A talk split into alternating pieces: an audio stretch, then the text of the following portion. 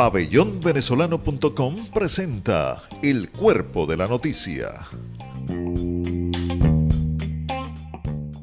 Desde los estudios virtuales de Radio Pabellón en la ciudad de Buenos Aires para Venezuela y el mundo, iniciamos nuestro podcast del cuerpo de la noticia, el striptease de los hechos que migran con sus protagonistas hasta convertirse en historias como esta, la quimera de migrar por la vida.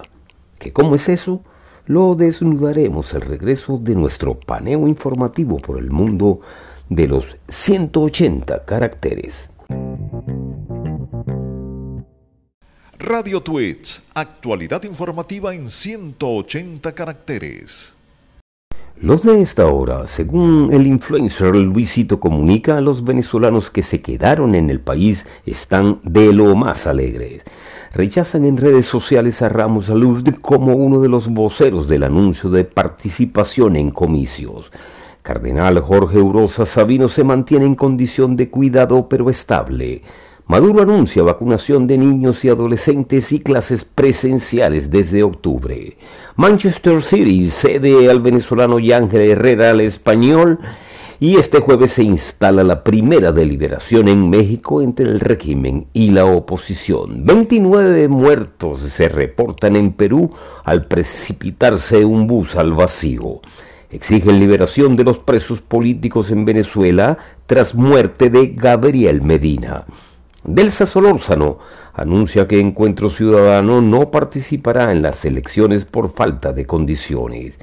Y finalmente tenemos que el doctor Julio Castro afirma que se puede esperar hasta seis meses para recibir la segunda dosis de Sputnik. Desnudamos el cuerpo de la noticia. Y tal como lo prometimos, desnudamos una noticia que se convierte en historia, la de la quimera de emigrar para poder conservar la vida. Se trata de la historia del joven paciente venezolano eh, Carlos Tobar. Carlos fue diagnosticado con leucemia aguda de fenotipo mixto y está recluido en el Hospital de Clínicas de San Martín en Argentina. El paciente, que huyó de la crisis sanitaria venezolana en el año 2016, eh, dejó atrás a su madre, Recibió quimioterapia luego del diagnóstico, pero necesita en este momento un trasplante compatible de médula ósea de su madre. La compatibilidad tiene 50% de probabilidad de que provenga de familiares indirectos, como es su caso, pero ante la ausencia de donantes compatibles, los médicos exigen a la progenitora para que viaje hasta Argentina y realizar el tratamiento. De lo contrario, deberá volver a los ciclos de quimioterapia que deterioran cada vez sus condiciones de salud. Lo cierto es que la angustiada madre ya tiene el pasaje de Aéreo México, incluso data del 23 de julio, pero las restricciones han retrasado el vuelo a pesar de tener todo lo necesario para ingresar a Argentina. La angustia de la madre se reactiva con cada una de las tres reprogramaciones de la autorización de vuelo para que Carlos pueda salvar su vida. Hoy todo se resume a una sola persona, la directora de migraciones, para que acelere una decisión de la cual pende una vida.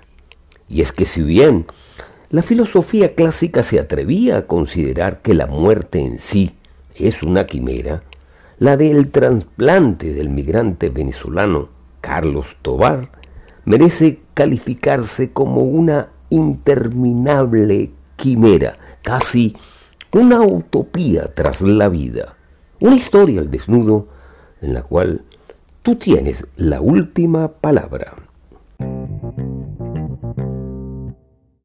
Nuestra próxima parada informativa tiene lugar en Ecuador y tiene sabor a Venezuela.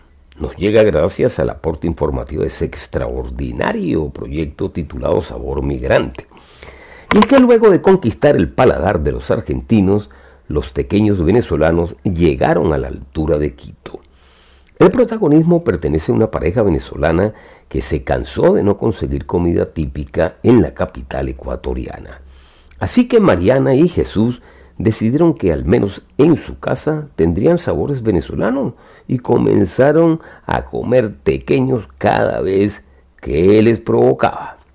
La pareja, que ya cumplió cuatro años en la capital ecuatoriana, se sumó a una interminable lista que incluye las carabinas, las arepas de pescado, el pan de jamón y el pasticho mm, venezolano, y que conforman la lista de platillos que comienzan a brincar por encima de nuestras fronteras.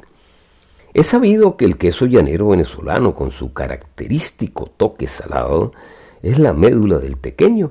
Y Mariana, que es periodista, comprobó que el queso criollo no se consigue fácilmente en Ecuador, a pesar de que la migración venezolana es una de las más importantes en el país meridional.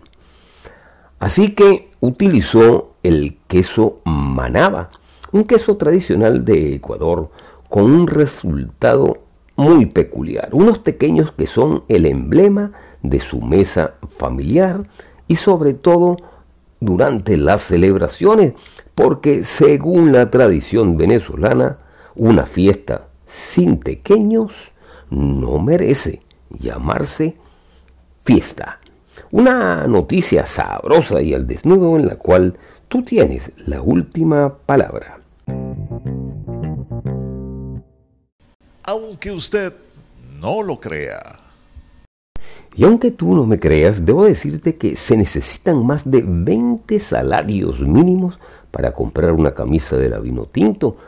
Esto para upar a la selección desde las gradas o frente al televisor en su encuentro con la selección argentina.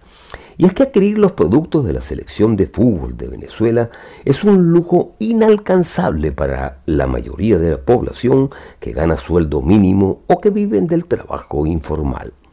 La mayoría de las tiendas que comercializan artículos de la vino tinto venden la nueva camisa de la tricolor en precios que oscilan entre los 40 y los 60 dólares, es decir, más de 163 mil millones de bolívares según la tasa del mercado paralelo. Y no se diga de la chaqueta, que cuesta alrededor de los 100 dólares.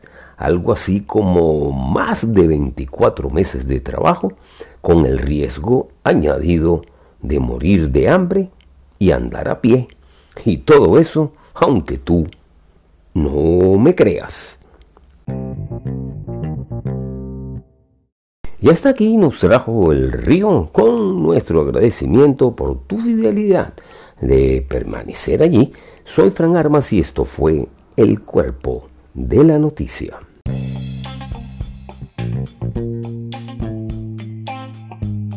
Pabellonvenezolano.com presentó El Cuerpo de la Noticia